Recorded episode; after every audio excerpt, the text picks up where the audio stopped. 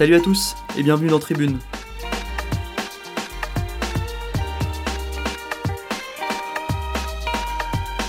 Tribune, c'est le terrain qui se tourne vers les spectateurs pour leur donner la parole.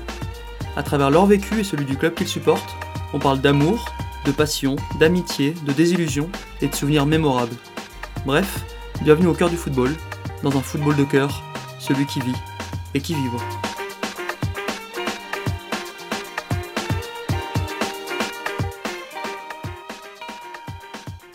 Pour ce nouvel épisode, on a rencontré Rémi, grand fan du FC Metz. Il nous a parlé de son amour pour les Grenats, né lorsqu'il était gosse à l'étage du restaurant de ses grands-parents en Lorraine. On s'est replongé avec lui dans les gloires et les déboires du FC Metz, Les finales de Coupe de France, les pépés flingueurs, jusqu'à la descente en nationale. mais chut, on vous en dit pas plus et on vous laisse découvrir ça dans un instant. Mais comme avant chaque épisode, on prend un moment pour rendre hommage au football. Il y a des minutes de silence et des minutes d'applaudissements. Nous, on a la minute littéraire de Casimir, qui lira un texte écrit spécialement pour l'occasion. Bonne écoute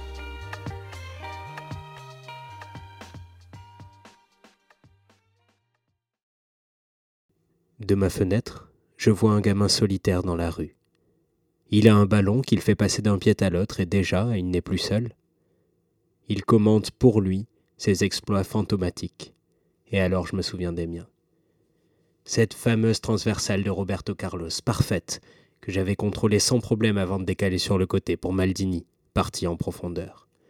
Il avait dribblé un joueur, puis fait une astucieuse passe en retrait pour Gérard qui, plein d'assurance, l'avait décalé à une touche à Xavi. Là, Xavi avait fait une feinte de frappe, puis un petit lob ingénieux pour Drogba. L'Ivoirien avait fait une passe à l'aveugle pour me la remettre dans l'axe où je m'étais projeté, seul face à Buffon. Mais au lieu de frapper, je te l'avais décalé. Oui, à toi. Tu n'avais plus qu'à marquer dans le but vide. Et à ce moment-là, mon père m'a appelé. C'était l'heure de rentrer sur le terrain, un terrain de fortune où mes amis étaient venus jouer pour l'après-midi. Tu m'as regardé et tu m'as souri. Tu m'as dit Je marquerai plus tard. Bon match.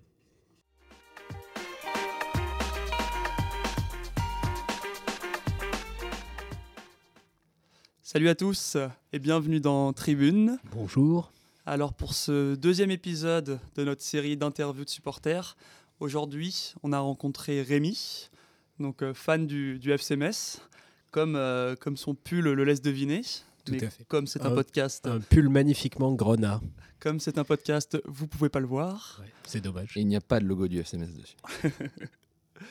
Donc euh, pour ce deuxième épisode, on voulait euh, parler de, Metz, un club que à titre personnel, c'est peut-être celui que je connaissais le moins de la série des, euh, des clubs qu'on va, va étudier. Et moi, je trouvais ça particulièrement intéressant de, choisir ce club. Et c'est aussi parce que parce qu'on te, on te connaissait de, plus ou moins près et qu'on était sûr que tu avais plein de trucs intéressants à nous dire à ce sujet.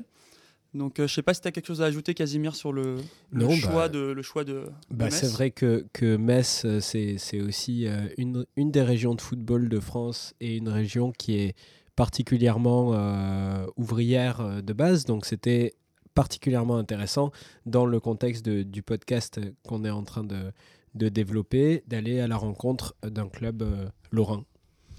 Et donc, on va pas faire durer le, le suspense plus longtemps et on va laisser, euh, on va laisser euh, Rémi se présenter. Donc, euh, brièvement, euh, c'est quoi ton parcours euh, T'as quel âge D'où tu viens Pourquoi le FC Metz Bon, ça, tu le, tu le détailleras après, je suppose. Mhm. Bien Rémi, euh, 23 ans, jeune. 23 ans? 23 ans Pourquoi je fais Ah, plus? T'es plus jeune que, t'es plus jeune que nous. ouais, je pensais que, je pensais que t'étais plus âgé. Ouais, ouais, c'est pour ça, c'est la maturité. Il n'y a pas d'âge pour supporter le FC Metz. Oh, Mon Dieu, mon Dieu, à qui le dis-tu? Non, en plus j'ai commencé vers mes, mes 4-5 ans, donc ça allait vite. Euh, je suis né et j'ai grandi euh, dans une petite ville qui s'appelle Florange, que vous connaissez peut-être euh, suite à des actualités qui ont eu lieu dans les années 2010. Euh, ville ancrée dans un- une vallée sidérurgique. Euh, voilà, la région, comme tu l'as dit, hein, très ouvrière, mais marquée par la sidérurgie, c'est-à-dire le travail de l'acier. Euh, la sidérurgie qui est intimement liée d'ailleurs au FC Metz et à son évolution. Voilà, j'ai grandi là-bas, puis j'ai fait mes études à Metz un petit peu, où j'ai pu me rapprocher un petit peu du stade, puis à Lille, et enfin maintenant à Marseille, où j'étudie le droit du sport, un secteur, du moins un truc très sympa à étudier qui, me, qui va me permettre de me rapprocher, de me rapprocher des institutions sportives et des clubs sportifs. la passion qui, a, qui a entraîné la, professionnalisation par la suite.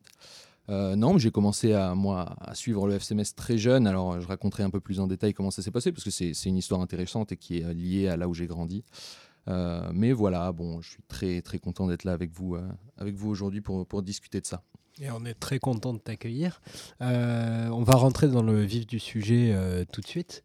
Est-ce que tu peux nous dire tes, tes premiers souvenirs avec le foot et ton, ton, premier rapport au football en gros? Bah, mon premier rapport avec le foot, euh, ça a été, euh, ça a été directement le, grand bain du FCMS. Alors, euh, c'est arrivé très jeune. En fait, mes, grands-parents étaient propriétaires d'un café-restaurant à à peu près 50-60 mètres de chez moi. Et c'était un, café-restaurant avec une, je veux dire, une fréquentation relativement ouvrière. On habite à, environ 500 mètres des usines d'ArcelorMittal. on, en reparlera peut-être, mais donc qui était très fréquenté en en partie fréquenté par les ouvriers d'ArcelorMittal et euh, beaucoup de euh, travailleurs de la région. C'était un restaurant qui proposait des repas du midi, euh, plats du jour, etc. Donc avec des, habitués et donc un bar où étaient diffusés les grands événements sportifs. voilà, on avait les abonnements Canal et Foot Plus à l'époque puisque ça passait sur Foot Plus et qui diffusait inévitablement toutes les rencontres du Football Club de Metz le samedi soir eh euh, en Ligue 1. Et il y avait les, petits bandeaux sur Foot Plus où on pouvait appuyer quand il y avait un but sur les autres chaînes. Ça, Ok, il faisait un replay du but. du but, et il remontait. Et à chaque fois, c'était rigolo parce que du coup, on savait pas qui avait vraiment marqué. Donc parfois, il y avait des corners et en fait, c'était un but en contre.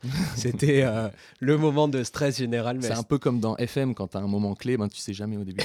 C'est ça, exactement. Euh, donc voilà, donc j'ai grandi, euh, j'ai grandi autour de ça et donc une, euh, des, personnes qui fréquentaient le bar et qui étaient plus ou moins supporters du, club. voilà, donc j'ai grandi, j'ai grandi dans ça. Il y a aussi une petite, petite coïncidence de calendrier. Je suis né un 7 mars, le 7 mars 98.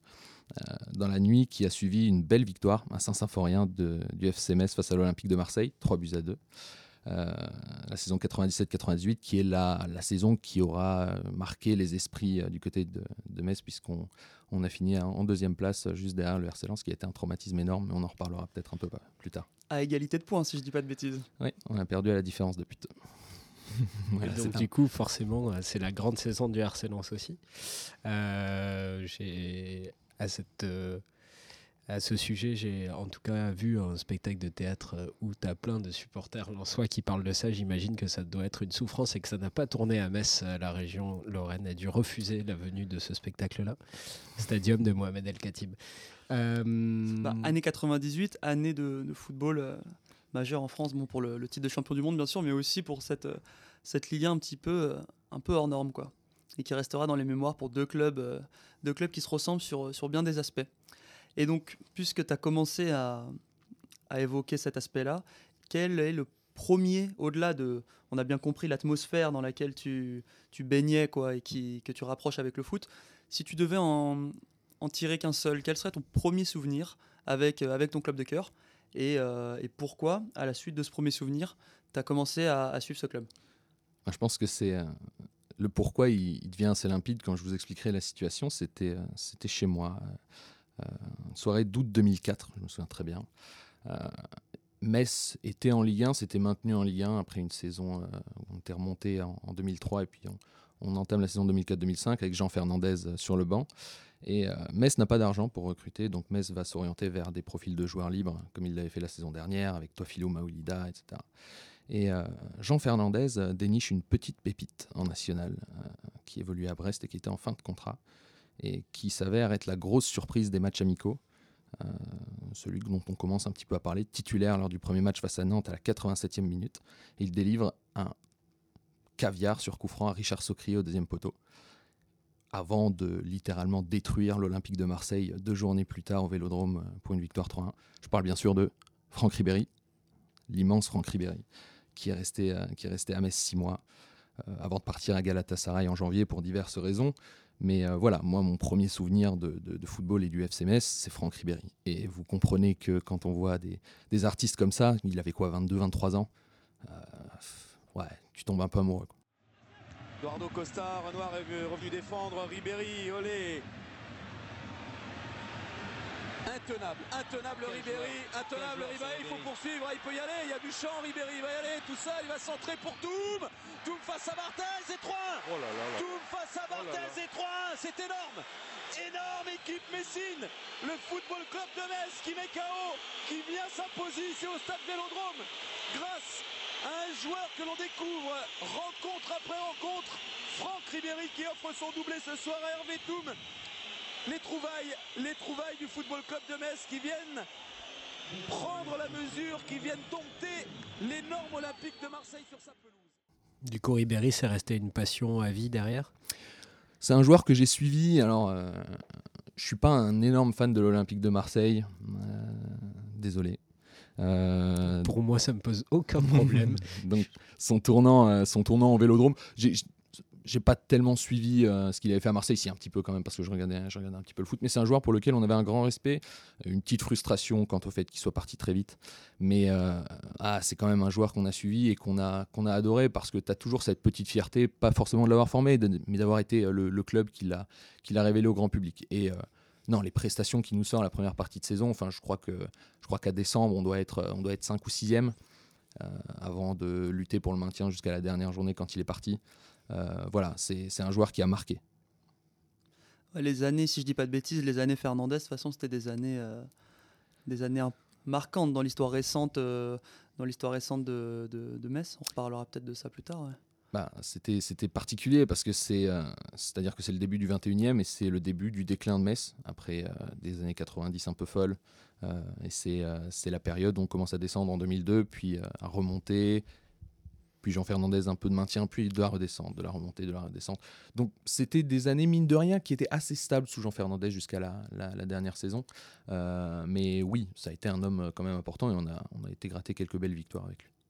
Donc du coup, on a parlé des années Fernandez, on a parlé des ouvriers déjà. Euh, peut-être que c'est le moment pour euh, tous nos auditeurs de faire un petit point au niveau de, l'histoire en gros du club et de qu'est-ce qu'il y a derrière, ses valeurs, euh, comment ça a changé, son palmarès aussi, qui l'a fondé. Voilà, donc je te, je te laisse faire ce bref retour historique si tu en es capable et je sais que tu en es capable.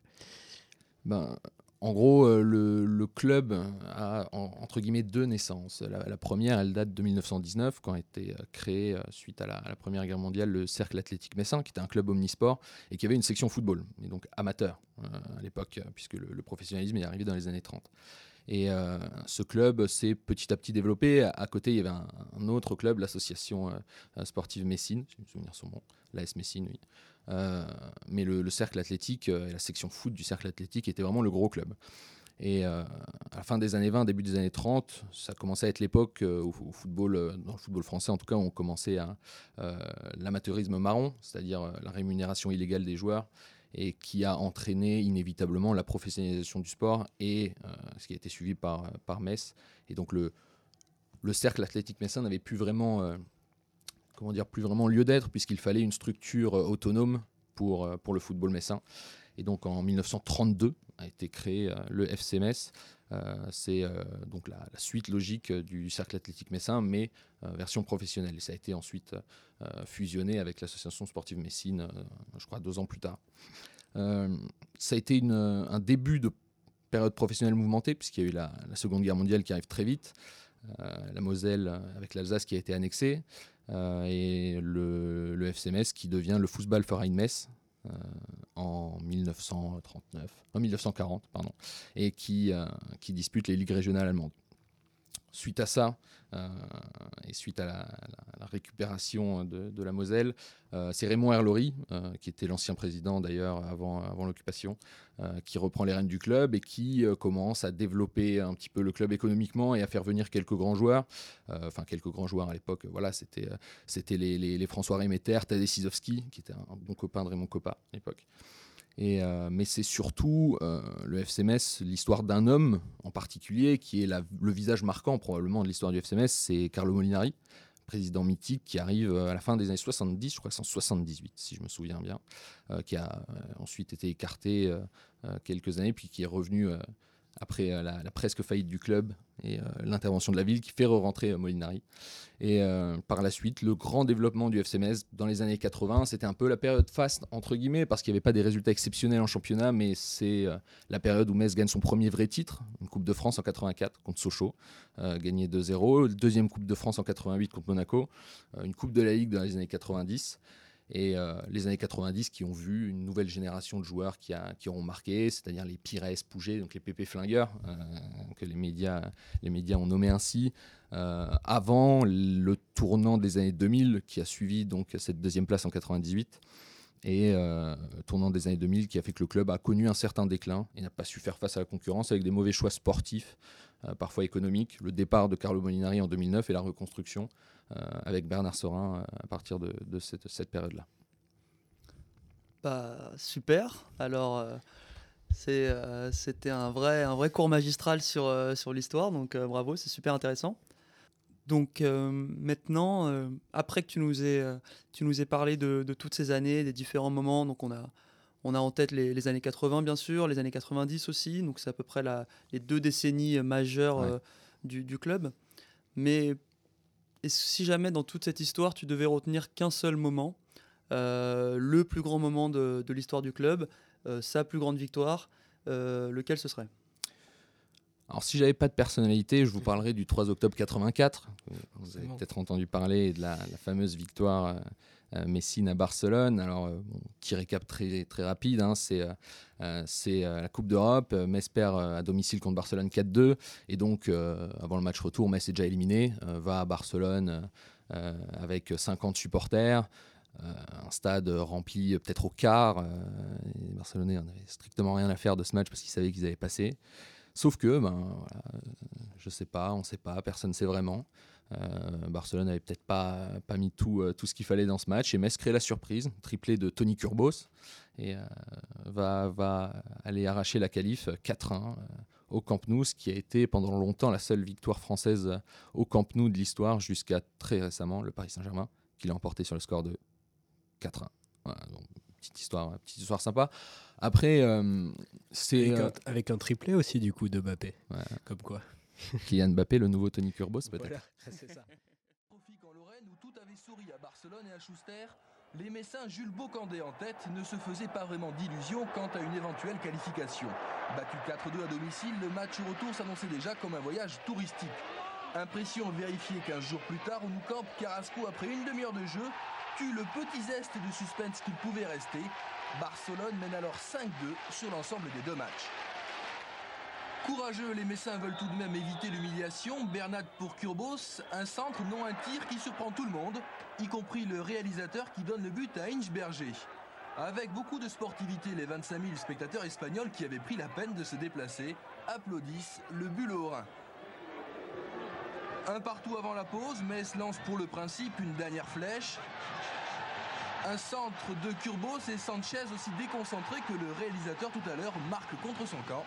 Tiens, tiens, la chance en 15 jours a changé de camp. 2-1 pour Metz au Nou Camp à la mi-temps, c'est tout de même une belle performance. En seconde période, Bernard en milieu de terrain continue son festival et met sur orbite Kurbos. Kurbos inscrit son deuxième but de la soirée. 3-1 pour les Lorrains. La plaisanterie a assez duré. On pense alors que durant les 25 dernières minutes, Barcelone va assurer sa qualification. Sur le terrain, certains Français imaginent sans doute les titres des journaux le lendemain. Metz frôle l'exploit.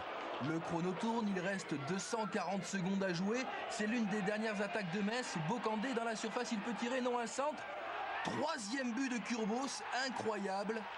Metz l'emporte 4-1 au Nou Camp.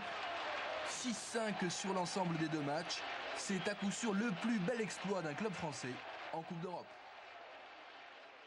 Ouais, non, mais c'était, euh, c'était un petit exploit. Alors, euh, euh, c'était peut-être pas le Barça qu'on a connu dans les années 2000, c'était pas le plus grand Barça de l'histoire, mais ça restait quand même, quand même voilà, hein, le concurrent du Real Madrid en Liga.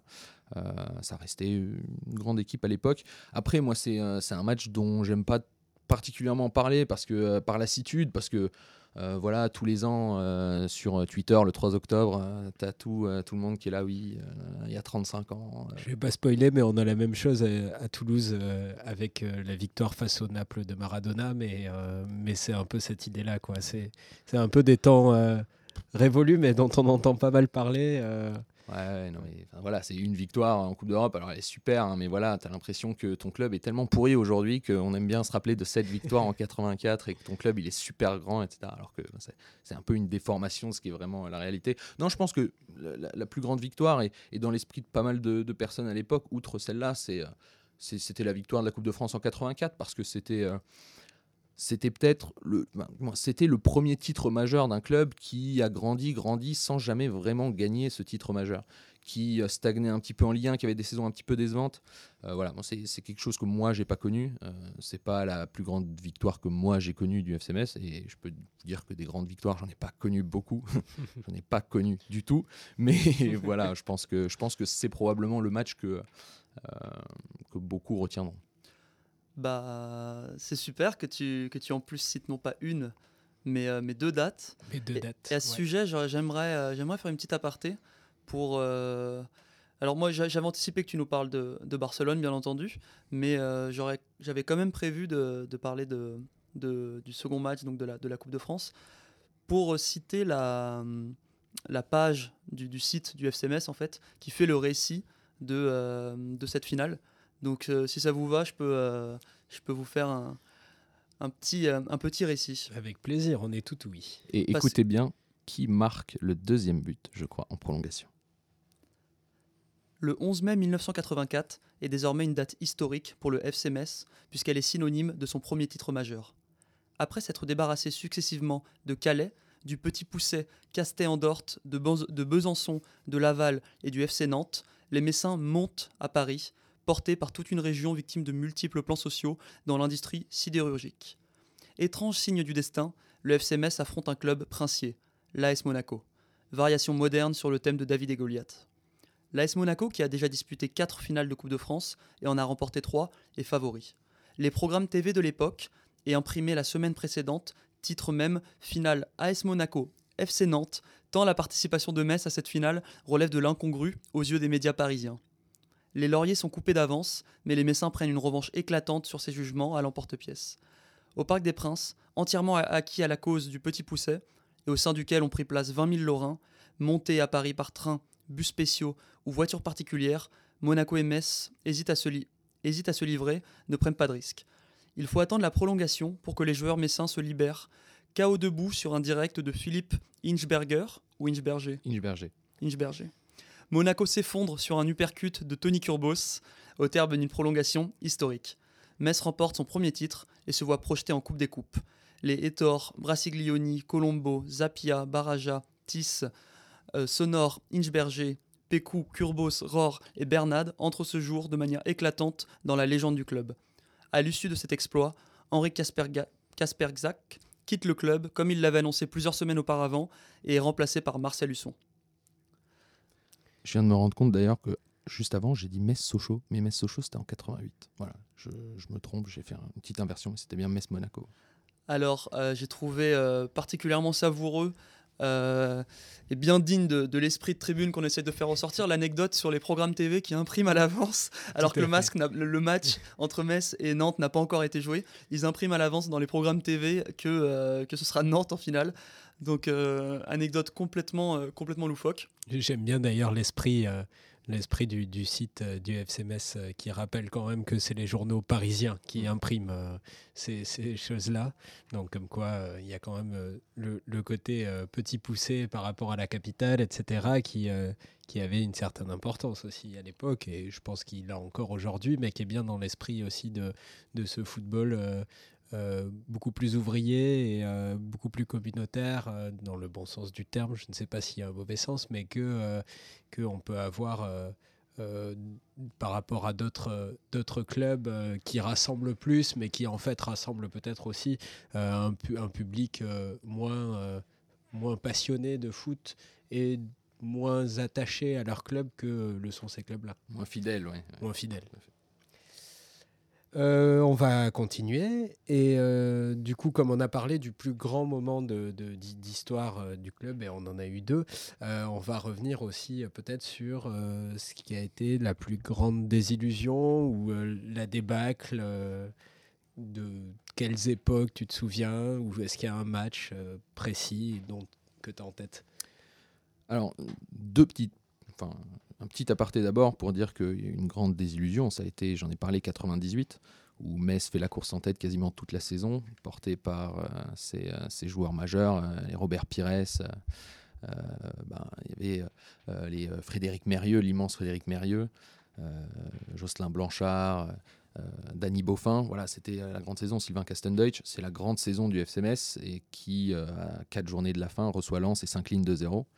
Euh, L'anecdote raconte, et elle est euh, bien partagée par, le FCMS d'ailleurs, euh, que Frédéric Mérieux, ancien Lensois, euh, qui jouait à Lens la saison d'avant et qu'on a récupéré au mercato parce qu'il s'était frité avec Gervais Martel.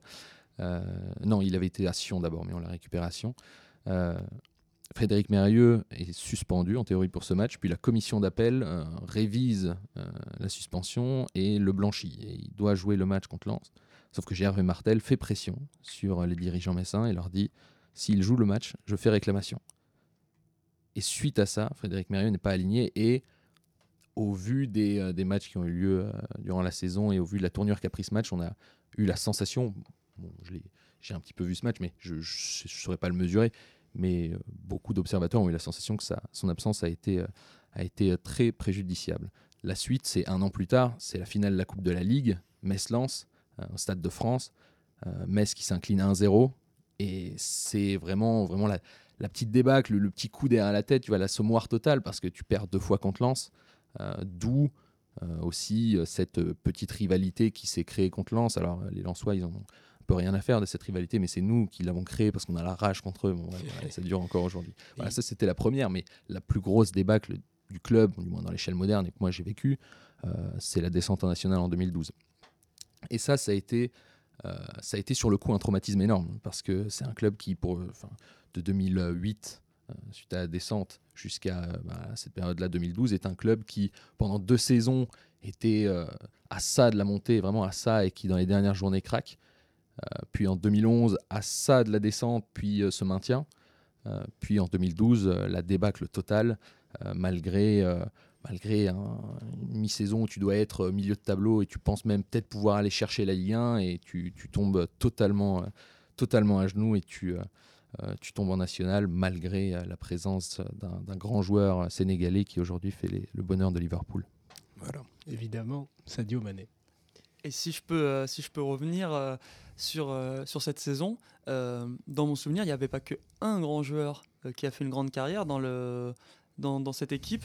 Alors parfois, on voit des, euh, on voit des mèmes euh, circuler sur les, euh, sur les réseaux sociaux. Je ne sais pas à quel point ça, ça relève de la, de la réalité. Mais euh, donc il y avait apparemment non seulement Sadio Mané donc, sur l'aile gauche, mais Andy Delors dans le duo d'attaque Khalidou, Koulibaly, Khalidou Koulibaly dans la défense centrale, l'immense Bounassar latéral droit.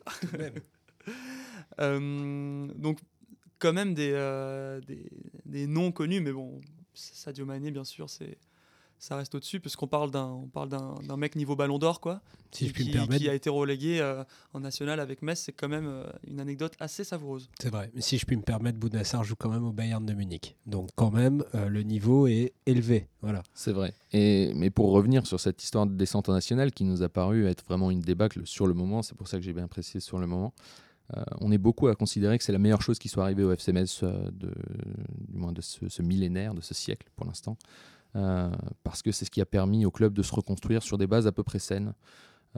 C'est ce qui, ce qui a permis de, revenir au moins pendant un moment à l'essentiel, c'est-à-dire que quand on descend et qu'on est en grande difficulté financière, on est obligé de vendre Sadio Mané à Salzbourg pour 4 millions d'euros, ce qui, ce qui nous sauve littéralement et qui nous permet de, de nous inscrire en national au final. Et euh, on fait revenir Albert Cartier, ancien défenseur du club et ancien entraîneur du club au début des années 2000 pour euh, entraîner euh, cette équipe. Et on donne les responsabilités aux jeunes, qui, la génération qui avait remporté la, Gambard- la Gambardella contre Sochaux quelques années auparavant. Et c'est les, les Bounassar, c'est les Yeni Nbakoto, les Romain Métanir, Gaëtan Buzman, etc., encadrés par le retour d'un Sylvain Marchal ou d'un Grégory Proman qui, euh, qui reviennent euh, aussi à ce moment-là. Et à partir de ce moment-là, on a senti un club un, peu plus sain, même si ça n'a pas été tous les jours facile, mais un club un peu plus sain, et c'est ce qui nous a permis de rebondir. Et alors, euh, après qu'on ait parlé du coup des, des grands moments, des plus petits moments ou des, moments de débâcle.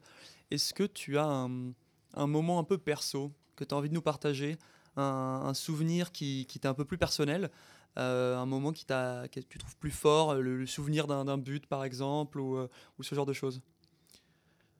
Il y a vraiment, je, pense, au-delà des, des championnats de Ligue 2 à gagner, euh, bon, voilà, qui, restent des championnats de Ligue 2.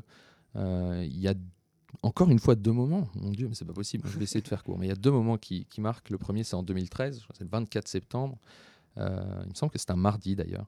On joue en semaine le premier derby depuis 5 ans, c'est-à-dire depuis notre descente en Ligue 2 en 2008, face à la Nancy-Lorraine, l'ennemi juré. D'ailleurs, pour l'anecdote, Strasbourg n'est pas euh, mais Strasbourg n'est pas un derby. Hein, hein, les Strasbourgeois, calmez-vous, ce n'est pas un derby. Hein. Quand on perd contre Strasbourg, ce n'est pas un derby, d'accord? D'ailleurs, Strasbourg est à 200 km de Metz, ça n'a pas lieu d'être. Non, le vrai derby, c'est contre Nancy. Et on joue ce derby en 2013 à Saint-Symphorien, c'est le premier depuis 5 ans, donc tout le monde est, tout le monde est comme, comme des dingues et un, peu quand même, un peu quand même la boule au ventre à l'idée de, de se prendre de se prendre deux trois pions. Euh, au final, c'est nous qui les mettons et on gagne 3-0 euh, ce match dans un stade en folie avec un dernier but sur une, petite passe entre les jambes des Nancéens de, de Bounassar pour Kwame Ensor. C'était un sacré moment, c'était euh, vraiment l'époque où je commençais à aller beaucoup au stade et c'était, c'était très marquant pour ça. Mais je pense que le meilleur moment de stade que j'ai vécu, et ça va de pair aussi avec cette époque où, euh, où on est remonté euh, suite à la descente nationale, c'est un an plus tard, en août 2014. On était monté en Ligue 1, on avait fait champion de Ligue 2. Et quatrième journée, fin août, on reçoit l'Olympique lyonnais euh, c'est d'ailleurs très marrant. Euh, j'invite les, auditeurs à aller regarder la composition de l'Olympique lyonnais euh, en ce match de 2014. Du, très grand, du Mehdi Zéphane, du Rachid Ghezal, du, Arnold Mbouemba. Enfin, Quel beau centre de formation que celui de l'Olympique lyonnais quand même. Voilà, bon, c'est c'est pas c'est pas des Lacazette partout, hein, Lacazette qui marque le premier but, mais on, arrache une victoire à la 86e minute et c'est le moment le plus fort que j'ai vécu au stade et je pense que beaucoup le, le disent aussi. C'est ce but de la victoire euh, à la 86e euh, sur euh, une passe de Kevin Lejeune dévié et un attaquant un peu mystérieux qu'on a recruté au mercato, un Vénézuélien qui s'appelait un nom hyper stylé qui s'appelle Juan Manuel Falcon. je veux dire, comment ce mec-là ne peut pas être une star? Enfin, c'est dingue. Et Juan Alors, on est entre le le l'ex guerriero et, et l'acteur porno. ouais, et ouais, mais apparemment, il volait super bien aussi, Juan Manuel Falcon c'est une très très bonne vanne. D'ailleurs, le commentateur de Beansport sur ce but qui, euh, fait la même, qui fait la même vanne et qui dit euh, Falcon est arrivé et Metz prend son envol. Voilà, suite au but. Comme quoi, euh, les grands esprits se rejoignent. Beansport, si vous voulez me signer, je suis là. Non, mais voilà, c'était pour moi le plus grand moment parce que c'est une victoire arrachée à la dernière minute dans un match où on a souffert énormément. Et on, on, va arracher la victoire. comme disait Albert Cartier, nos joueurs, on, doit gratter les ballons dans les pieds de l'adversaire comme nos ancêtres grattaient dans les mines. Enfin, je veux dire, ça n'a aucun sens. mais, ça résume tout ce qu'est le club, tu vois. Et on est allé arracher la victoire au dernier moment et ça a été une explosion, mais, mais vraiment assez dingue. Et c'était la première victoire du FCMS en Ligue 1 depuis 2008. Enfin, ça faisait six ans qu'on avait pu gagner en Ligue 1. On voyait euh, le FCMS repartir. Malheureusement, il finira avant-dernier. ça arrive, ça arrive. C'est pas pour ça qu'on s'arrête là d'ailleurs, mais c'est toujours en Ligue 1. Euh, mais pour combien de temps Voilà, on reviendra sur ça un peu plus tard. Le, podcast sortira normalement avant la fin de saison, donc ça devrait aller. On est dans une bonne temporalité. Euh, on va faire un second euh, petit retour semi-historique avec toi.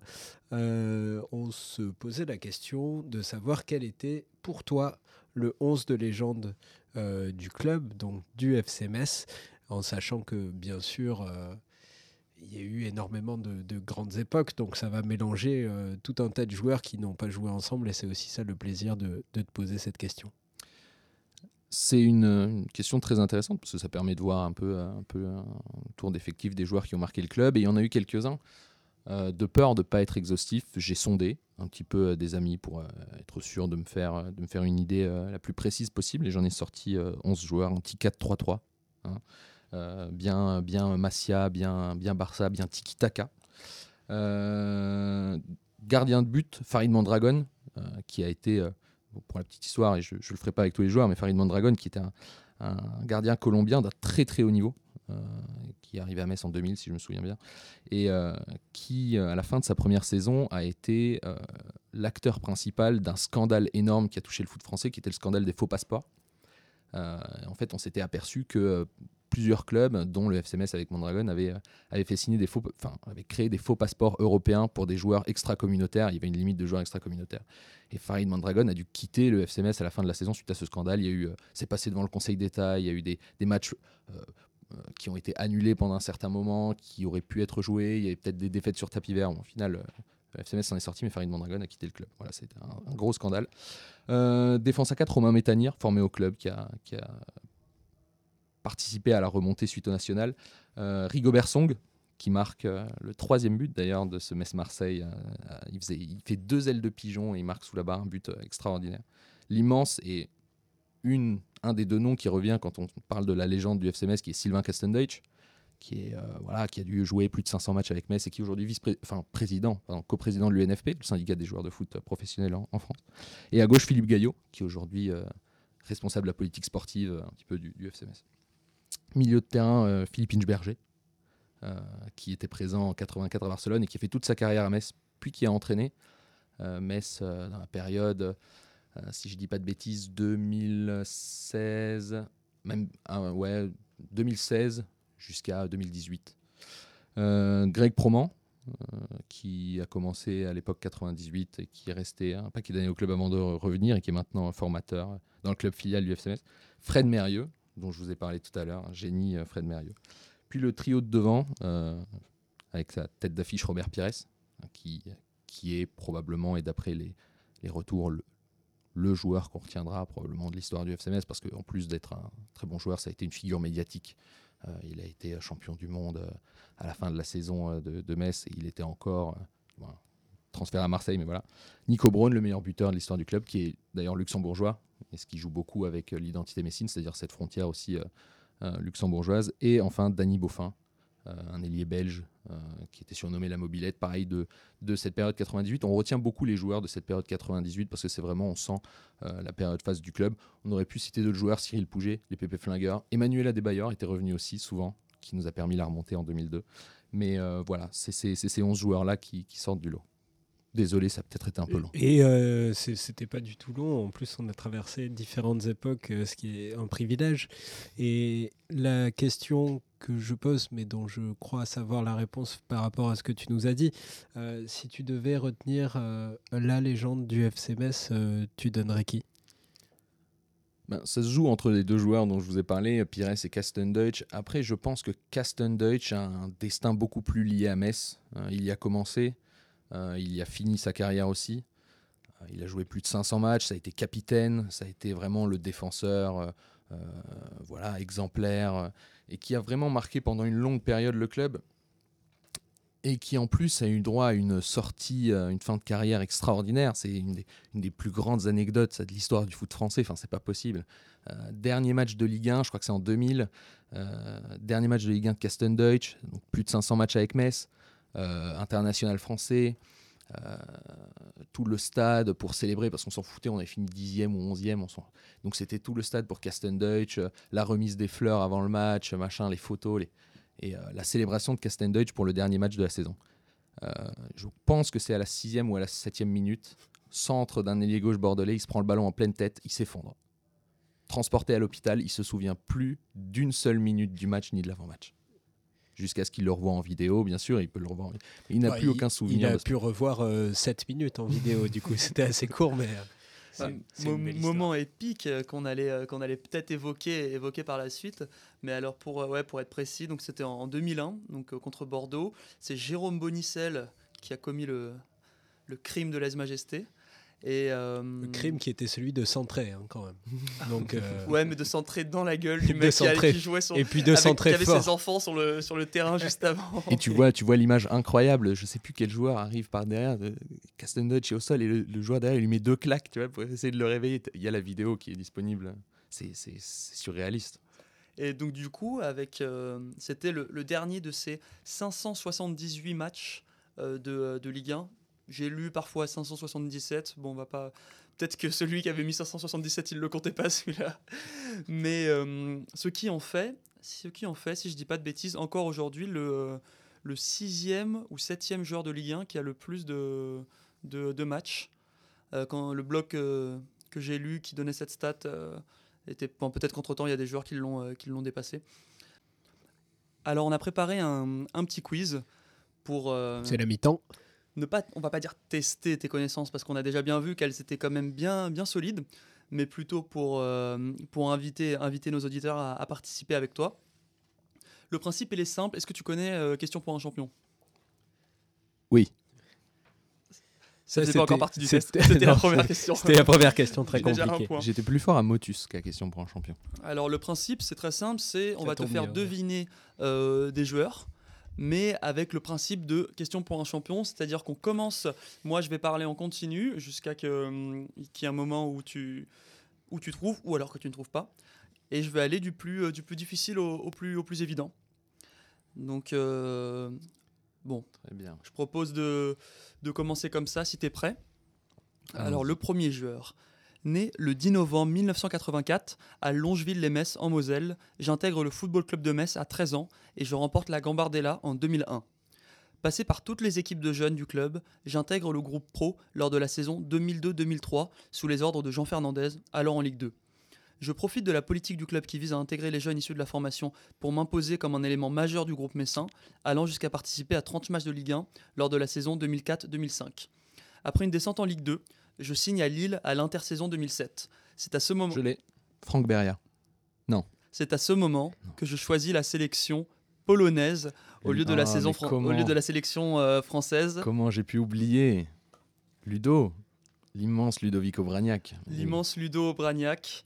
Euh, bah, félicitations, c'était ça. Il y a quand même eu un. euh, un, c'est la difficulté du, la difficulté du jeu, C'est le, peut-être. c'est le transfert à Lille, c'est le transfert à Lille. Ouais, Franck Beria aussi a été transféré. Mais oui, Ludovico Bragnac. C'était, c'était peut-être avec euh, bon, Ribéry à l'époque, mais c'était un peu la première idole euh, que j'ai connue à Saint-Symphorien. C'était le joueur du cru euh, qui était très très bon. Puis actuel, récent, récent euh, consultant maintenant. Sur euh, l'équipe. Sur l'équipe, ouais, plutôt, euh, plutôt sympatoche. Il, il est maintenant euh, sur Téléfoot Ah, il a changé. et il commente les matchs du FCMS. surtout. Ah oui, non, mais c'est parce que c'est parce que Téléfoot a un partenariat avec les. Non, c'est Amazon qui a un partenariat avec l'équipe. Euh, j'ai, dit, non, j'ai dit Téléfoot, c'est, c'est Il est sur ouais, Amazon, pardon. tout à fait. Ouais, Amazon a un partenariat avec l'équipe, d'où le fait que tous les matchs de Ligue 2 euh, sont sur l'équipe, c'est parce qu'en Ouais. fait c'est Amazon qui a les droits. Voilà. Euh, on va peut-être faire un deuxième euh, pour le coup assez facile, Mhm. mais, euh, mais comme je te sens quand même assez en confiance, on va faire ça assez, assez facile. hein. Tu peux m'arrêter assez vite.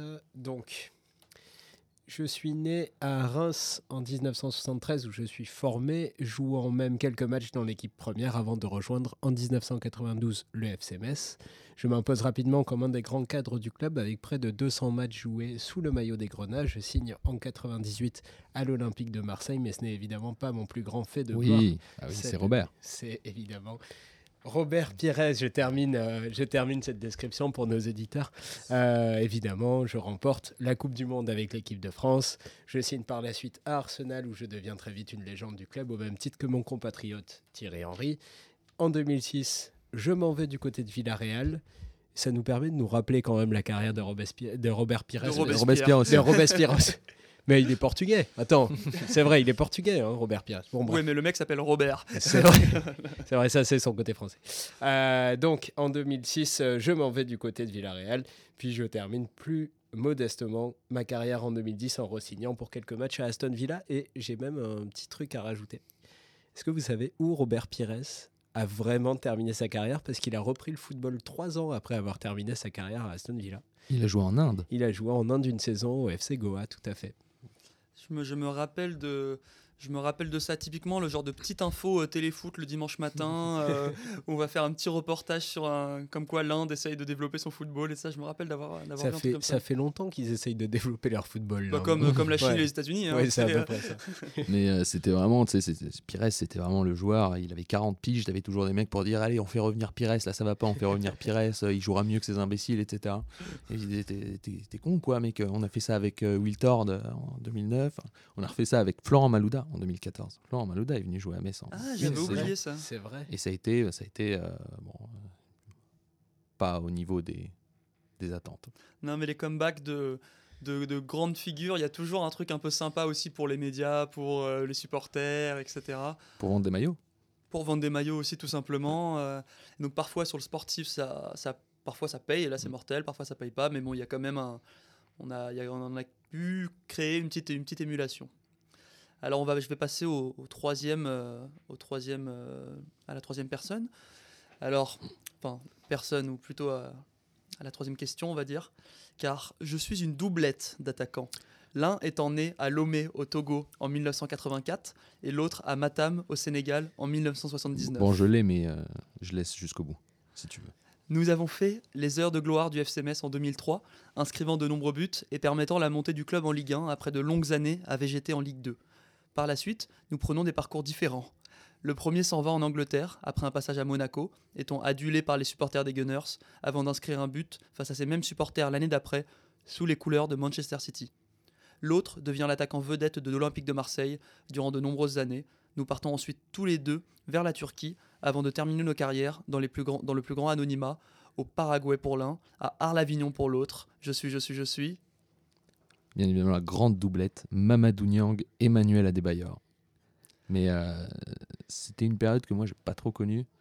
Euh, mais ces deux joueurs qui, évidemment, ont marqué, même s'ils sont pas restés vraiment très longtemps. Je crois euh, Mamadou Niang, 6 mois. 6 Ouais, mois il parce était qu'il était prêté prêté. par trois et Ouais. euh, on n'avait pas les sous pour le- l'acheter. Je crois qu'il va à Strasbourg après. Non, il, a- il appartenait à Strasbourg avant.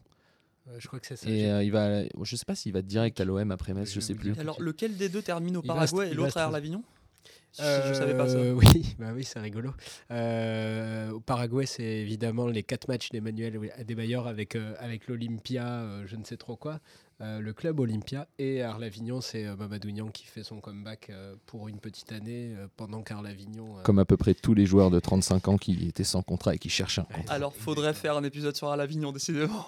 Alors, euh, il, a- il jouait avec Angelo Scaristeas quand même. Enfin, c'est vrai, c'est vrai ça. Ah, je savais pas. Ah oui. Ah ouais, Angelo Scaristeas, on embrasse tous les Portugais. Euh, simplement, C'est mal de faire ça. c'est mal, mais on a tous euh, nos douleurs. Alors, simplement pour dire, euh, Mamadou Niang, il, était prêté par, le, le- par 3 et il est parti après en 2003 à Strasbourg. Ce qui n'est toujours pas un derby, on le rappelle pour nos amis strasbourgeois. Ce n'est pas un derby quand on le perd. D'accord. et là, on a perdu dimanche dernier. Et à 17h, à la fin du match, on a décrété que ce n'était toujours pas un derby. Alors, moi j'ai quelques petites questions supplémentaires euh, qui vont pas. euh, Enfin, il y, a- une question qui va pas nécessairement euh, faire plaisir parce que on se rappelle un peu d'un match, euh, d'un match où, qui n'a pas été vraiment favorable pour le FCMS, mais en euh, 2007. Début de saison en 2007, le FCMS s'incline face à l'Olympique lyonnais sur le score de 5 buts à 1. Est-ce que tu te souviens pourquoi tout le stade Saint-Symphorien a applaudi au cinquième but? Alors, je me souviens que ce match, c'était un. Je, je pense que c'était sur le triplé de Benzema. Alors non, Benzema on marque un triplé en effet, euh, mais c'est le cinquième but, c'est pas Benzema qui le met. Pour Hmm. donner un indice, sais-tu quelles sont les origines de Casimir? Casimir est d'origine Le Portugal, brésilienne. brésilienne. C'est vrai que ça peut jouer. Ah, C'était Juni. C'est le. ouais. C'est vrai qu'il met un direct, je crois. Il met un magnifique coup franc Ah. euh, imparable que le gardien messin à l'époque, je sais pas si tu as le Greg nom. Vimbé, Non, c'était Non. pas Greg Vimbé. Marie-Chaise. C'est Christophe. Maréchal dans les cages, ouais, tout à fait. Euh, voilà. Et donc le stade applaudit, c'est quand même Euh, une belle séquence. Mais c'était c'était la saison de toutes les défaites. On finit loin dernier. Et je, quand je vous disais, euh, je me souviens très bien de ce match. Et j'étais au café de mes grands-parents pour le regarder. Et j'avais pas le droit d'être dans le café parce qu'il y avait des fumeurs à l'époque. On pouvait fumer dans les bars. Et du coup, j'étais dans l'appartement au-dessus. Et puis je descendais en courant parce que Benzema venait de marquer un but. Et du coup, j'appuyais sur Foot Plus sur le hockey. Justement, c'était- vraiment une période terrifiante. hein. Ce, ce fameux hockey de foot plus. Euh, une autre petite question. Ça, pour le coup, c'est les grandes aires du, du FC Metz et je pense que tu, vas savoir très bien la réponse. Par contre, nos auditeurs ne sont pas forcément au courant et il faut vraiment qu'ils connaissent ça. Euh, comment le FC Metz célèbre la victoire en 1996 face à la JOCR je pense que c'est une célébration caractéristique des fins de match et des grandes victoires. à la fin des années 90, c'était la génération, justement, les pépés flingueurs, etc à la fin des années 90 qui avait entamé cette célébration, qui était un peu morte et qui renaît de temps en temps, par exemple quand on était monté en national, euh, quand on était remonté en Ligue 2 après le national, etc., parce que c'était les, majoritairement des joueurs du centre qui l'avaient fait, donc il y avait cet ADN-là. C'est la fameuse célébration de la chenille. Euh, Tout à fait. Des, des, des, des, joueurs donc, qui se mettent euh, alors aucune pensée nauséabonde, hein, qui se mettent à quatre pattes les uns derrière les autres et qui se tiennent euh, mutuellement les deux, euh, les deux chevilles et qui avancent euh, à quatre pattes tous ensemble. C'est une célébration iconique du, football club. Et qui représente pas mal aussi ce qu'on veut, l'esprit qu'on a dans Tribune, je trouve. cette célébration-là, on parlait dans le dans l'épisode d'introduction un peu un peu pour blaguer de, foot, euh, foot de paysans que nous on aimait bien. Mais alors le fait de faire la chenille en célébration, c'est quand même euh, particulièrement osé quoi. C'est comme on dit, c'est mon FCMS. À chaque fois qu'il se passe des trucs, des trucs complètement bizarres, on dit que c'est notre FCMS à nous, celui qu'on aime, celui de la, de, la défaite, celui qui sent la défaite et le petit football. Revenons sur, euh, sur une, dernière, dernière petite question et qui va nous permettre de parler d'un phénomène euh, particulièrement euh, messin. Euh, combien est-ce qu'il y a, à ton avis, puisque nous sommes dans une période de, de Cannes, de Coupe d'Afrique des Nations, combien est-ce qu'il y a de, Sénégalais dans la sélection pour la Coupe d'Afrique des Nations qui sont passés par le FCMS Qui sont passés par le FCMS Je réfléchis en vitesse. Donc, tu as Khalidou, T'as Matar, t'as Bounassar, t'as Habib Diallo, t'as euh, Sadio Mané, Ismail Assar, il y est? Est-ce qu'il y est toujours? Euh, Oui, tout à fait, il y est.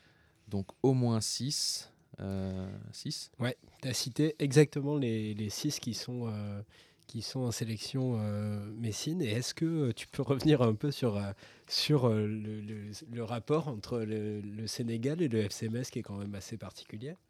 Ouais, euh, c'est euh, le fruit d'une collaboration euh, entre le club et un club sénégalais qui a été créé au début des années 2000 par Madi Touré, qui s'appelle Génération Foot Dakar, qui est un club situé en banlieue de Dakar, à Benidira Mendao, exactement pour, pour les personnes qui veulent savoir.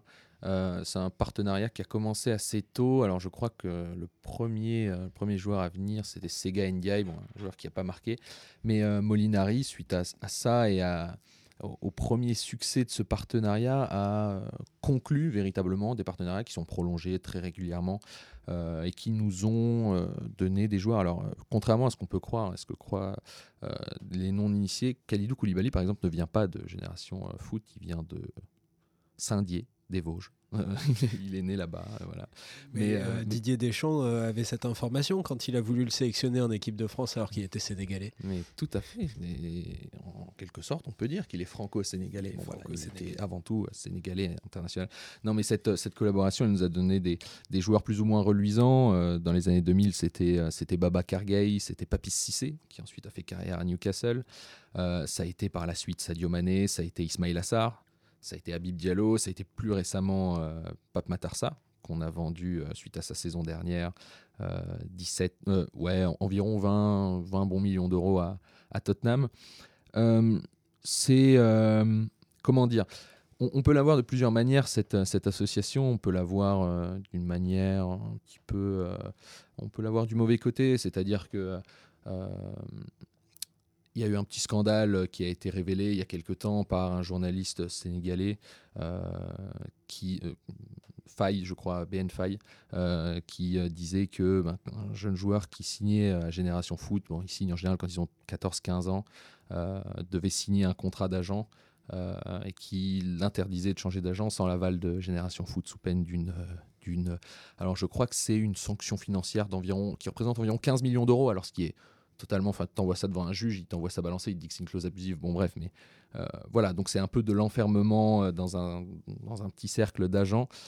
Mais on peut se dire aussi que c'est pour lutter contre les agents véreux qui, qui traînent, euh, qui traînent en, Afrique. donc, ça, c'était pour la partie moins reluisante, entre guillemets. Cela dit, ça a été un projet qui, qui a pris une, une véritable ampleur parce que le FCMS, avec des apports financiers du président, ont construit un club avec des infrastructures de niveau Ligue 2 française, ce qui, est, ben, ce qui sont les meilleures infrastructures au Sénégal aujourd'hui. plusieurs terrains, ils ont construit un lycée qui porte le nom de Bernard Serin d'ailleurs. On ne se réinvente pas. Voilà, on ne se réinvente pas. Mais euh, voilà, donc c'est-à-dire que c'est une, académie où des jeunes de 16 à 20, enfin même avant 16 ans, mais 16 à 22 ans vivent quotidiennement, vont à l'école, euh, jouent au foot l'après-midi. Voilà, c'est dans de très bonnes conditions et c'est majoritairement des, euh, jeunes enfants qui sortent de la pauvreté, parfois d'une pauvreté extrême. on le voit avec Sadio Mané qui, ben voilà, envoie énormément d'argent de l'autre côté, mais tu le sens avant tout qu'il y a une, vraie sincérité de la part des joueurs qui arrivent de là-bas, parce que c'est c'est des joueurs qui, partent de pas grand-chose et qui débarquent en Europe euh, et où ils vont, euh, ils vont gagner quand même des, belles sommes d'argent, mais dont ils font énormément profiter leur famille là-bas. Il y, a une vraie sincérité de la part des, joueurs sénégalais qui, qui, se sentent un peu missionnés euh, par le, football en Europe, mais qui se sentent missionnés dans le sens où ils, ils, ont envie de réussir dans le foot, mais ils ont aussi euh, envie de mettre euh, en sécurité leur famille et de développer euh, des infrastructures au pays. Donc, il y a un côté, un, côté du moins qui, peut donner un petit peu d'espoir, ou du moins qui, qui peut dire que c'est une bonne initiative. Ouais, c'est assez, assez plaisant quand même de voir que de jeunes Sénégalais sont affiliés à la ville de Metz en Lorraine. C'est assez. C'est la blague que j'ai failli faire de on leur dit euh, tu vas aller en France et ils arrivent à Metz. Quelle est leur réaction? Peut-être veulent-ils retourner au Sénégal Je ne sais pas. Il y avait un sketch des, guignols comme ça. Non, mais franchement, euh, Metz est une, très très belle ville et je vous invite d'ailleurs, si vous passez pas loin, à y passer un week-end, ça vaut le coup. Ah, mais euh, on, accepte avec grand plaisir, mais ce sera, il y aura un détour du côté du stade obligatoire dans ce cas-là. Forcément. C'est le dernier endroit à voir à Metz, je vous préviens. Hein. C'est vraiment le dernier endroit à aller voir. Et euh, juste le, corollaire de cette discussion, encore aujourd'hui, dans l'effectif, il, y a six joueurs, mhm. six joueurs sénégalais du coup euh, à, à, Metz. Euh, donc y compris, y compris Pape Matarsar, mais qui partira du coup, du coup l'été prochain. Ouais, c'est ça. Ok. Alors après, après ce, ce, petit, ce petit interlude, on aimerait que tu fasses un petit retour sur, sur le contexte actuel du club ses objectifs à, court et à moyen terme euh, Je pense que le contexte actuel du club, ou du moins la, phase moderne euh, pour laquelle il vaut, il vaut le coup de s'intéresser, elle démarre à partir de l'arrivée de Frédéric Antonetti.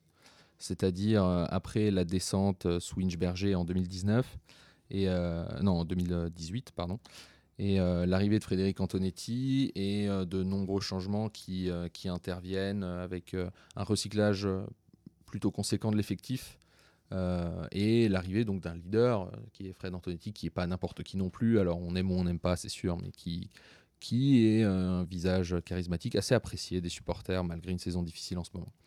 Euh, refonte de l'effectif, remontée immédiate en Ligue 1 suite à la descente en Ligue 2. Fred Antonetti, comme vous le savez peut-être, a eu des petits soucis familiaux. Il est allé au, chevet de sa femme qui était, qui était mourante et qui nous a quittés il y a, il y a deux ans, un an et demi ou deux ans maintenant. Euh, paix à son âme. Et euh, Frédéric Antonetti, suite à ça, est revenu à la tête du, club. Euh, et a réussi la saison dernière un, exploit assez monumental qui a été de faire croire aux supporters messins qu'ils avaient peut-être joué une Coupe d'Europe. enfin, je veux dire, c'est complètement dingue. attends, on jouait, on jouait devant avec Aaron Lea Iseka, on a failli aller chercher la cinquième place. vous vous rendez compte ou pas? C'est quand même quelque chose. Euh, peut-être avantagé par, euh, par les tribunes vides, etc. Mais voilà, cette, équipe qui était amputée de, beaucoup de ses titulaires, de, de Ibrahim Anian qui s'était fait les croiser alors qu'il était meilleur buteur, de... Euh, bon, il y avait beaucoup d'absents, alors je me souviens plus. Il y avait Udol qui s'était refait les croisés. Je crois que Udol s'est encore refait les croisés, non? Il est à trois fois qu'il se fait les croisés? Quatre fois, c'est terrible. Quatre fois les croisés à 25 ans, et le même genou. Son chirurgien, il doit être content. Non, mais voilà, c'est, euh, on, a, failli réussir un exploit au point où, on avait des débats en se disant est-ce que ça vaut le coup qu'on joue la Coupe d'Europe parce que peut-être qu'on va être crevé pour jouer le championnat, etc. Enfin, on se faisait des débats, mais en fait, on est parti, mais, mais totalement en riz, alors que ben, on finit la saison de manière désastreuse et on finit dixième. Bon, bref, voilà, c'est comme ça, mais c'est la plus belle saison qu'on fait euh, depuis, euh, depuis 20 ans. Enfin, c'était complètement dingue. Euh, alors qu'on pensait au, mercato euh, se renforcer, c'est-à-dire euh, pas de perte considérable, si ce n'est notre capitaine John Boy, défenseur central parti aller chercher un gros contrat pour la fin de sa carrière. Je crois qu'il est en Arabie Saoudite. on se renforce un petit peu et on se dit que ben, cette saison, on peut rejouer le milieu de tableau sans problème. Et on se rend compte que le départ de John Boy nous a totalement détruit notre équipe derrière, que euh, que cette saison c'est beaucoup plus dur que prévu, qu'on a de nouveau pas mal d'absents. Là, alors si je calcule bien, on doit avoir 13 absents pour le week-end prochain. Ce qui, est, ce qui est très problématique, et même si on revit avec des, arrivées un petit peu tardives, il y a eu Nicolas Depréville, il y a eu Gemerson qui s'est blessé d'ailleurs. Euh, il y a eu Jean-Armel Canabic. on fait revenir des anciennes gloires de Ligue 1 hein, quand même. Hein. c'est vrai, mais c'est drôle parce que tu cites plein de noms qui sont passés et par Toulouse et par Metz. Du coup, je pense qu'on a, on a des destins un petit peu parallèles. Euh, les supporters euh, messins et toulousains sont très amis d'ailleurs. C'est vrai. Très amis. Et voilà, cette saison c'est très compliqué. Alors là, on est 19e.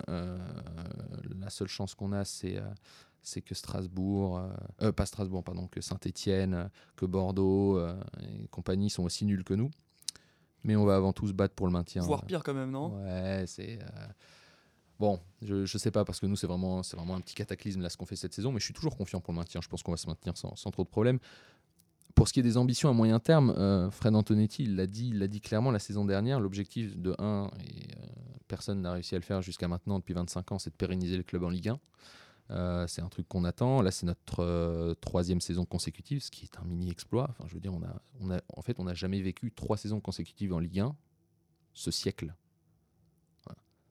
C'est quand même, euh, du coup, c'est quand même beau, quoi, le parcours que vous êtes en train de faire c'est beau, mais c'est bientôt fini. c'est bientôt fini. On a de l'espoir quand même. Mais voilà, Fred Antonetti a dit que l'objectif c'était de, de, maintenir le club entre la 8e et la 14e place. Et la 17e ah, place. L'objectif. Ce, sera la 17e plutôt. Et même limite 18e si on peut se maintenir au barrage euh, face au 3e Il y a une clause dans tous les contrats de Frédéric Antonetti c'est on joue le maintien. Parce que même quand il a des grands clubs, il joue le maintien. non mais Bon, là, il est en train de faire revenir un peu, euh, un peu ses anciens euh, qu'il avait vus dans ses anciens clubs. On a fait signer Ibrahim Amadou très récemment pour 15 millions d'euros, un ancien qu'il avait à Lille. Euh, bien évidemment, il est arrivé, il a le Covid, donc il ne jouera pas non plus ce week-end. Voilà, c'est la loose jusqu'au bout. non, voilà, l'objectif c'est ça, c'est essayer de se pérenniser en Ligue 1, de, jouer entre la 8e et la 14e, la 14e place, si, si possible, déjà se maintenir cette année. Et du fait de cette morosité et de ce ventre mou qui s'annonce peut-être, mais qui nous comblerait déjà beaucoup. On espère un jour faire un, parcours correct en, coupe. Voilà, je pense que c'est, je veux dire, c'est les ambitions d'à peu près tous les clubs de Ligue 1, entre 40 et 60 millions d'euros de budget par an. Euh, le maintien, euh, euh, le maintien plus, on va dire, recruter des joueurs de 20 ans et les revendre deux ans plus tard à je sais pas, à Monaco ou à, Sunderland, euh, ah non pas à Sunderland du coup, à West Ham ou à Wolverhampton pour, euh, pour 15 petits millions et puis voilà. Hein. Sunderland avec euh, le fils Dreyfus qui a arraché le club, c'est pas impossible que dans quelques années et, il remonte assez rapidement en championship, c'est là à mon avis ça va acheter. Ah, c'est possible. C'est tout à fait possible. Mais bon, voilà, c'est vraiment euh, le, ce qu'on appelle maintenant le business model des, des clubs de Ligue 1. Et c'est ça, c'est euh, se maintenir, euh, faire de l'achat-revente pour maintenir, maintenir le, le budget, le budget à l'équilibre. Et voilà, prier pour que peut-être un jour on fasse une saison hors norme à la Montpellier, comme on l'a vu dans l'épisode précédent, que je vous invite à écouter. Merci beaucoup. Alors, alors, juste pour un petit point, au 14 janvier, Metz est donc 19e avec, euh, avec 16 points. Et euh, donc seul, seul Saint-Etienne fait pire, puisque Saint-Etienne est 20e avec 12 points. Mais Lorient, Bordeaux euh, et 3 et Clermont, donc globalement jusqu'à la 15e place, sont juste au-dessus et accessibles puisque c'est entre, entre 16, et, 16 et 18 points. Donc on perd pas espoir et personnellement moi je suis très heureux qu'un club comme Metz soit, soit, soit de retour en Ligue 1. Et pour moi c'est sa place. Euh, c'est quand même un club qui, euh, à l'échelle de la France, pour toutes les raisons qu'on a évoquées, euh, est un club, un club historique, un club important. Pour, pour conclure cette, cet épisode et cet entretien, on aimerait savoir si, si tu as une, une recommandation pour les auditeurs au sujet de ton club un, livre, une chaîne YouTube, un film, etc. Un petit cadeau pour qu'ils puissent euh, continuer à regarder ce qu'est le FCMS. Et alors, quoi, quelle que soit ta réponse, si jamais ce n'est pas, ce n'est pas celle que, je, celle que j'attends, euh, je te questionnerai sur, euh, sur quelque chose après. Mais donc, vas-y. Alors, je vous avoue que le FCMS n'est pas un club qui attire l'attention de beaucoup d'auteurs, de beaucoup d'analystes, de beaucoup de. Il y a eu un, livre très récent qui m'a été offert. je remercie encore la personne qui me l'a offerte, qui s'appelle de manière très originale, un détournement euh, suite au 3 octobre 84 dont on a parlé tout à l'heure, qui s'appelle Metzke un Club, voilà, un club d'ailleurs. Voilà, cette vanne qui est faite, euh, qui est faite à peu près trois fois par an par SoFoot, euh, quand ils doivent faire un article pour se moquer un petit peu du FCMS parce que c'est hyper drôle. donc ça, c'est un livre qui est potentiellement intéressant. C'est un auteur qui raconte comment il est tombé amoureux du FCMS et de la région principalement, moi, je conseillerais deux choses que j'ai faites. La première, c'est. Euh, en, fait, c'est surtout cette, cette année 97-98 qui est très intéressante. Et euh, on peut retrouver euh, sur, sur YouTube, alors je ne connais pas le nom de la chaîne, mais on peut retrouver un résumé en près de 3h30 de la saison 97-98 du FCMS. Si vous voulez revoir des belles images de, de Robert Pires, Bruno Rodriguez et compagnie jouer, jouer le titre et perdre à la dernière minute. Euh, vous pouvez y aller. Et sur ce sujet-là, il y a aussi SoFoot. Tiens, ils ont fait un truc intéressant. Non, si. ça arrive parfois, ça arrive. Je vous jure, ils ont fait un truc intéressant. Ils ont réuni plusieurs joueurs de, de cette euh, saison-là. Alors, c'était Pires, Proman, Marshall, euh, euh, Mérieux, etc. Et ils ont fait un, une sorte d'interview croisée où bah, les, les, en fait, ils recueillent des, propos, euh, des longs propos de, ces joueurs-là et euh, ils en font une sorte d'échange entre ces joueurs, un échange écrit. Donc en deux parties sur la saison 97-98. Euh, Je ne me souviens pas du titre des deux articles non plus. Peut-être que si vous faites une description en dessous de votre, votre podcast, vous pourrez les mettre. Mais on les retrouvera, on les mettra en effet. voilà, ça c'était une lecture, une lecture très sympa de cet article en deux parties et qui, ouais, qui vaut le détour alors, donc, du coup, tu n'as pas, tu n'as pas cité la référence que, j'attendais. Euh, nous, si on t'a contacté, c'est parce que tu as un, projet personnel autour du, autour du foot. Et, euh, et j'aimerais, que, j'aimerais que tu nous, le, tu nous le présentes si ça te, si ça te convient. Euh, j'ai fait partie d'un, projet qui, a été, qui a été créé par des amis à moi que je connaissais pas à l'époque de la création, mais que j'ai j'ai appris à connaître quelques temps après. Donc ils ont créé un site internet, un blog euh, qui s'appelait Grenat Factory. Euh, qui avait pour objectif de, de un peu suivre l'actualité du FCMS de manière un peu décalée. Alors, le créateur, lui par exemple, je vous, donne un, exemple bref, le créateur, il a fait des études d'histoire, donc il a fait des articles sur l'histoire de la rivalité entre Metz et Nancy, des trucs comme ça, sur l'histoire de, de Serein, le club filial de Metz. Il y a un qui, a euh, qui est psychologue et donc qui faisait des articles un peu décalés sur euh, euh, pourquoi on pouvait dire que cette défaite, ce joueur-là pouvait être un déclic psychologique pour l'effectif, etc. Bon, Moi, je faisais un peu des analyses de match parfois, plus ou moins sérieuses. Voilà, c'était c'était regarder l'actualité du club de manière un petit peu décalée. Donc le site est, toujours là, il n'est plus alimenté malheureusement depuis, depuis quelques années, mais vous pourrez retrouver quelques articles que j'ai écrits. Le dernier que j'ai écrit remonte à fin 2020 il y a un an et demi. C'était une analyse tactique de Nîmes Olympique FCMS, remportée 1-0 par les hommes de Fred Antonetti. Et euh, dans ce projet Grenade Factory, il y avait un autre, un petit projet qui s'appelait Engrenage, qui était un podcast euh, où on euh, euh, en général, faisait des débriefs, des débriefs de match euh, avec souvent un petit peu la même équipe, quelques invités parfois qui venaient euh, de la, de la messine. Et on essayait de, faire des retours sur des matchs, pareil, de manière plus ou moins sérieuse. On a fait un petit peu de, hors-série aussi, notamment sur Serein, donc le club filial de, de Metz qui est, qui est en première division maintenant, qui est monté en première division belge. et voilà, ce, ce, projet, ce beau projet, est décédé il y a quelques jours seulement. Valentin, euh, qui, euh, qui a créé le podcast et qui était le monteur et animateur du podcast, a annoncé en fin, euh, fin 2021 ou début 2022 que, que voilà, c'était terminé, qu'on n'enregistrerait plus, qu'on n'enregistrerait plus de, de podcast pour Engrenage. Voilà, c'était une belle parenthèse. En outre, très rapidement, il y a un autre projet dont, je fais partie qui s'appelle Grenat Football Club, qui est un peu voilà, comme le Canal Football Club. On fait des débriefs pareil du, match du FCMS, mais qui est disponible sur YouTube. Euh, des débriefs euh, voilà, sur Skype où on voit nos petites têtes dans des encadrés, on, fait des, pareil, des, retours sur, les, sur les, les, matchs, les matchs de Metz. Voilà, ça, c'est, très sympa, nous on s'amuse bien à faire ça, on se prend pas particulièrement la tête et, euh, c'est, très bien. C'est, des beaux petits projets, ça occupe et puis ça, fait ça fait de quoi, de quoi écouter, de, de, de quoi s'occuper pendant les retours du travail en métro. Eh bien, merci pour tous ces, tous ces beaux conseils et on notera quand même euh, engrenage. Donc, si SoFoot est en manque d'inspiration au niveau des vannes dans les titres et tout ça, merci pour eux. Pour le coup, je trouve que c'est un, un nom assez, euh, assez subtil, assez sympa. Et en tout cas, ça a été une, euh, une, des sources d'inspiration, peut-être, pour, euh, pour, lancer, pour lancer notre podcast. Donc, moi, j'ai déjà écouté et, et je conseille à tous les auditeurs de s'y intéresser. Et donc, il y a des. Ce sera aussi un peu des archives. Du coup, je savais pas que le projet, le projet était terminé, mais normalement, il y a les archives disponibles sur Spotify, si je dis pas de bêtises. Ouais, c'est ça, les archives depuis euh, qu'on avait relancé le projet vers 2019, je crois. Donc voilà, donc ça fait euh, trois ans de, euh, bon allez, on va dire deux ans et demi, puisqu'il y a une petite parenthèse Covid de de- d'analyse euh, d'analyse de match, mais pas que, aussi d'analyse aussi économique, un peu un peu façon directeur sportif de temps en temps pendant les, les pauses, si je dis pas de bêtises. Ça nous est arrivé une ou deux fois ouais, de faire ça. ouais.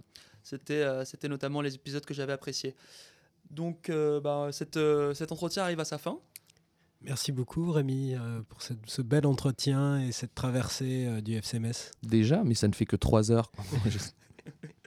Merci Rémi, en tout cas c'était top euh, d'apprendre toutes ces belles choses sur, euh, sur le FCMS. Ciao À plus! Salut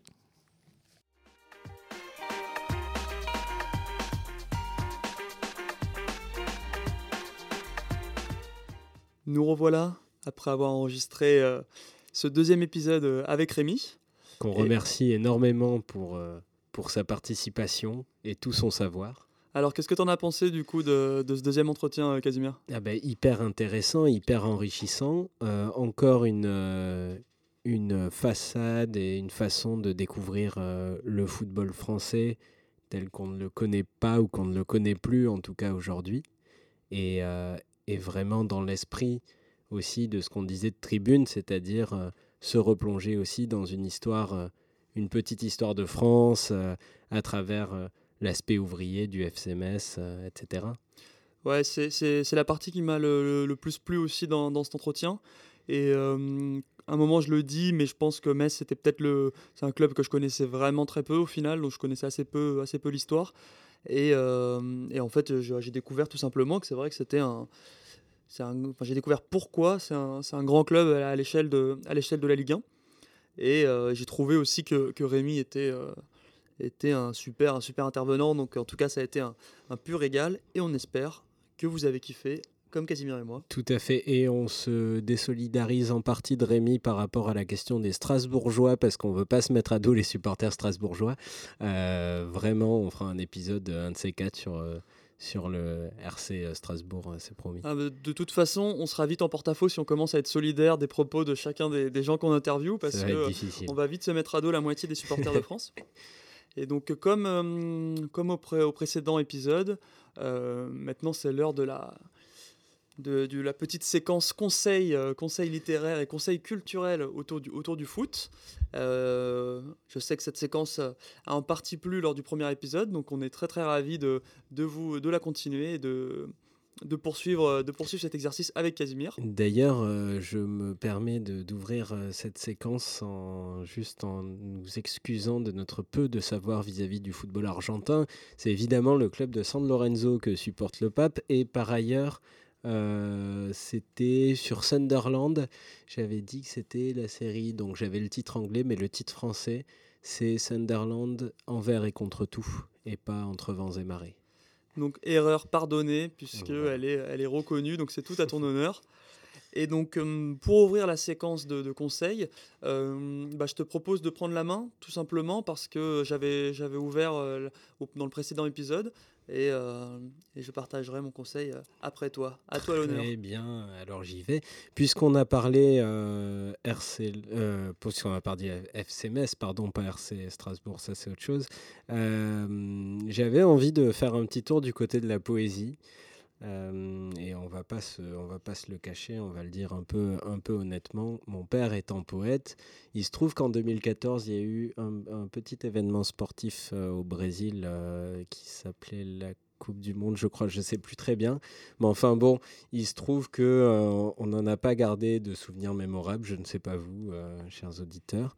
Moi, en tout cas, je ne me souviens plus trop. Mais, mais à cette occasion, il avait publié un recueil de poèmes qui s'appelle La poésie du football brésilien, sous-titré Épinici pour le pays des Palmerets, euh, et qui avait été publié euh, chez les éditions Chandaigne et qui avait pour euh, volonté en fait d'être une petite anthologie des poètes brésiliens qui avaient écrit sur le football parce que comme chacun sait on ne peut pas être brésilien sans écrire à un moment sur le football même quand on est poète et donc du coup pour, cette, pour cette occasion il avait rassemblé des textes de grands poètes brésiliens, de Carlos Drummond de Andrade notamment, de Vinicius de Moraes, enfin bon, tout un tas de, de poètes brésiliens.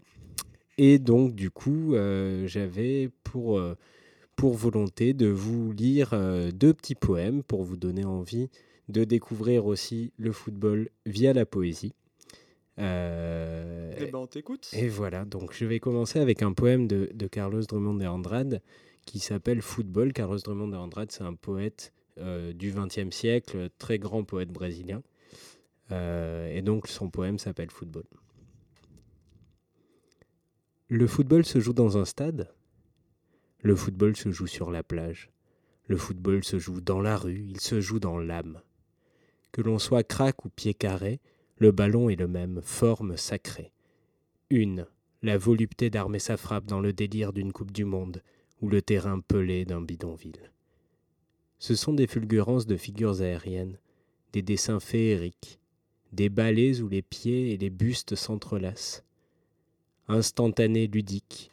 Le joueur flotte, gravé dans l'air, et pour finir, le corps triomphe des tristes lois de la pesanteur. Voilà pour ce premier petit poème, mais comme on n'allait pas rester sur cette image très poétique du football, je voulais quand même apporter un petit contrepoint à ce que nous propose Carlos Drummond de Andrade avec un poète encore vivant qui s'appelle Glauco Matos et qui aujourd'hui est aveugle, mais aimait bien un certain type de football euh, quand il pouvait le voir. Et donc je dirais euh, le titre à la fin parce que je pense que on va reconnaître assez rapidement. Ah, ça ne rate jamais avec l'arrière brutal. Jouant du coude des poings, il tacle par derrière. Heureux le chroniqueur qui peignit l'animal, sa dérouille et sa latte comme blatte sous la pierre qu'un habile attaquant se démarque et vadrouille s'il se laisse déborder et que l'autre s'échappe, laissant là le jeu propre, aussitôt il savate.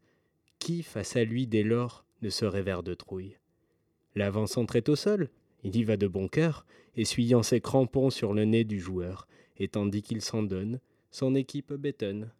Le tableau d'affichage indique 0-0, or comme l'arbitre n'est pas sévère du tout, le gros arrière central lève la semelle bien haut éloge du jeu violent. Voilà. Aussi simplement que ça. Aussi simplement. Donc, c'est un livre à retrouver du coup aux éditions Chandaigne. Euh, je ne sais pas à quel point il est encore disponible ou en rupture de stock, mais si vous avez envie de découvrir du football à travers la poésie, c'est assez sympathique. Bah, c'était euh, c'était super et bon. On comprend mieux déjà l'esprit euh, l'esprit de, tribune qui t'anime et les, les origines familiales derrière tout ça.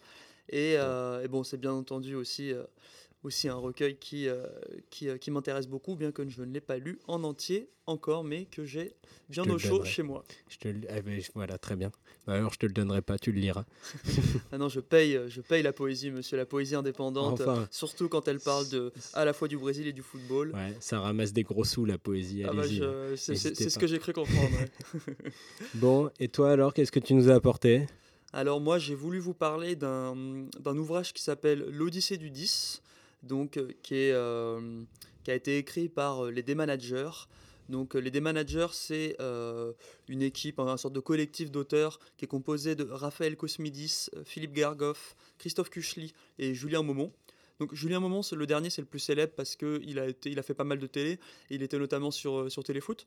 Donc c'est des journalistes auteurs qui, parlent de foot avec un, un aspect très, très tactique et qui sont, qui sont assez connus, qui sont un peu la, la, référence en termes de tactique en France, et qui sont notamment les auteurs de plusieurs podcasts, et notamment Vue du banc et Coparena. Enfin, Coparena, c'est plutôt un, un, média en ligne, on va dire, sur le, sur le foot. Et ce sont des gens que j'admire au plus profond de moi-même et qui m'ont vachement, euh, vachement inspiré dans la, dans la création de ce podcast. Donc mhm. je, conseille, je, je, conseille à tous nos auditeurs d'aller suivre tout ce qu'ils font, qui est euh, à mes yeux euh, un, un, modèle. Quoi. Et, et en plus très accessible d'un niveau prix pour Coparena et tout ça, c'est très peu cher. Voilà, on est presque, on est presque des, ambassadeurs. Bon, on touche pas du tout d'argent. Hein. je, me considère plus comme une sorte de, de fan, euh, voire de groupie, que, que, comme un ambassadeur. Et donc, pour revenir sur le livre, euh, ils ont écrit quatre, euh, quatre livres. Donc, peut-être que j'en parlerai d'autres de leurs livres dans d'autres éditions. Donc, là, pour l'instant, je vais me contenter de citer L'Odyssée du 10, qui est leur deuxième, je crois, après avoir paru le premier qui était Comment regarder un match de football. Je suis pas sûr de ça, mais je crois que c'est leur deuxième. Donc, et c'est chez les éditions Solar. Donc euh, ce livre, c'est un livre qui, voulu, euh, qui a voulu parler du, du, 10, parler de ce que ça signifie, de la symbolique derrière ce numéro, de, de, ce que ça signifie dans le monde du football, mais pas que. Qu'est-ce qu'on attend du, joueur qui est numéro 10 Quelle est l'histoire de ce numéro? Et c'est un livre qui est vraiment un peu, je dirais, multidisciplinaire. pour vous donner un exemple, des gens qui ont été qui ont été interviewés ou à qui on a posé des questions dans cet ouvrage. C'est très très varié. Euh, ça va donc euh, d'un chef d'orchestre à une numérologue, un magicien, un demi d'ouverture euh, au rugby, un chorégraphe. donc c'est il y a un cuisinier un moment aussi, je crois. Donc c'est vraiment pour étudier. Il y a aussi, il y a aussi des, des gens du monde du foot, hein, bien sûr, mais c'est vraiment pour étudier le numéro 10 dans son ensemble. Et donc j'ai envie de vous de vous lire un petit, euh, un petit extrait de l'introduction. Synonyme d'élégance, d'intelligence, d'aisance technique et d'esprit collectif, le 10 porte en lui l'essence même du football. Seul sport où la beauté jaillit presque exclusivement du pied, membre bâtard s'il en est. Traditionnellement, il désigne le meneur de jeu offensif, celui qui anime le front de l'attaque en créant des occasions et parfois en les concrétisant lui-même. Cette définition générique masque une somme de nuances additionnées au fil des époques, des contextes tactiques, des philosophies de jeu et des disparités stylistiques et physiologiques. Ces modulations ont construit la légende du numéro, rassemblant sous un même chapiteau des artistes aussi différents que Diego Maradona et Juan Román Riquelme en Argentine, Pelé et Socrates au Brésil, Sandro Mazzola et Roberto Baggio en Italie, Michel Platini et Zinedine Zidane en France. Circonscrire ces talents à une seule et unique définition relève de la gageure, et même dans certains contresens. À chaque 10 sa manière d'interpréter le rôle, il existe autant de variations du 10 que de joueurs l'ayant porté, et même davantage encore. Certains l'ont été sans jamais l'endosser, et inversement. Zidane effectua sa carrière en club avec le numéro 7 au Girondins, le 21 à la Juve et le 5 à Madrid. Ce n'est qu'avec les Bleus qu'il eut cet honneur. Qu'importe. Avant d'être un flocage sur le dos, le numéro 10 est une philosophie. Compte tenu de l'éventail de ce que les gens considèrent comme des meneurs de jeu, la vérité est peut-être que le meneur de jeu n'est pas du tout une position, mais un état d'esprit, écrit Jonathan Wilson dans Le Guardian.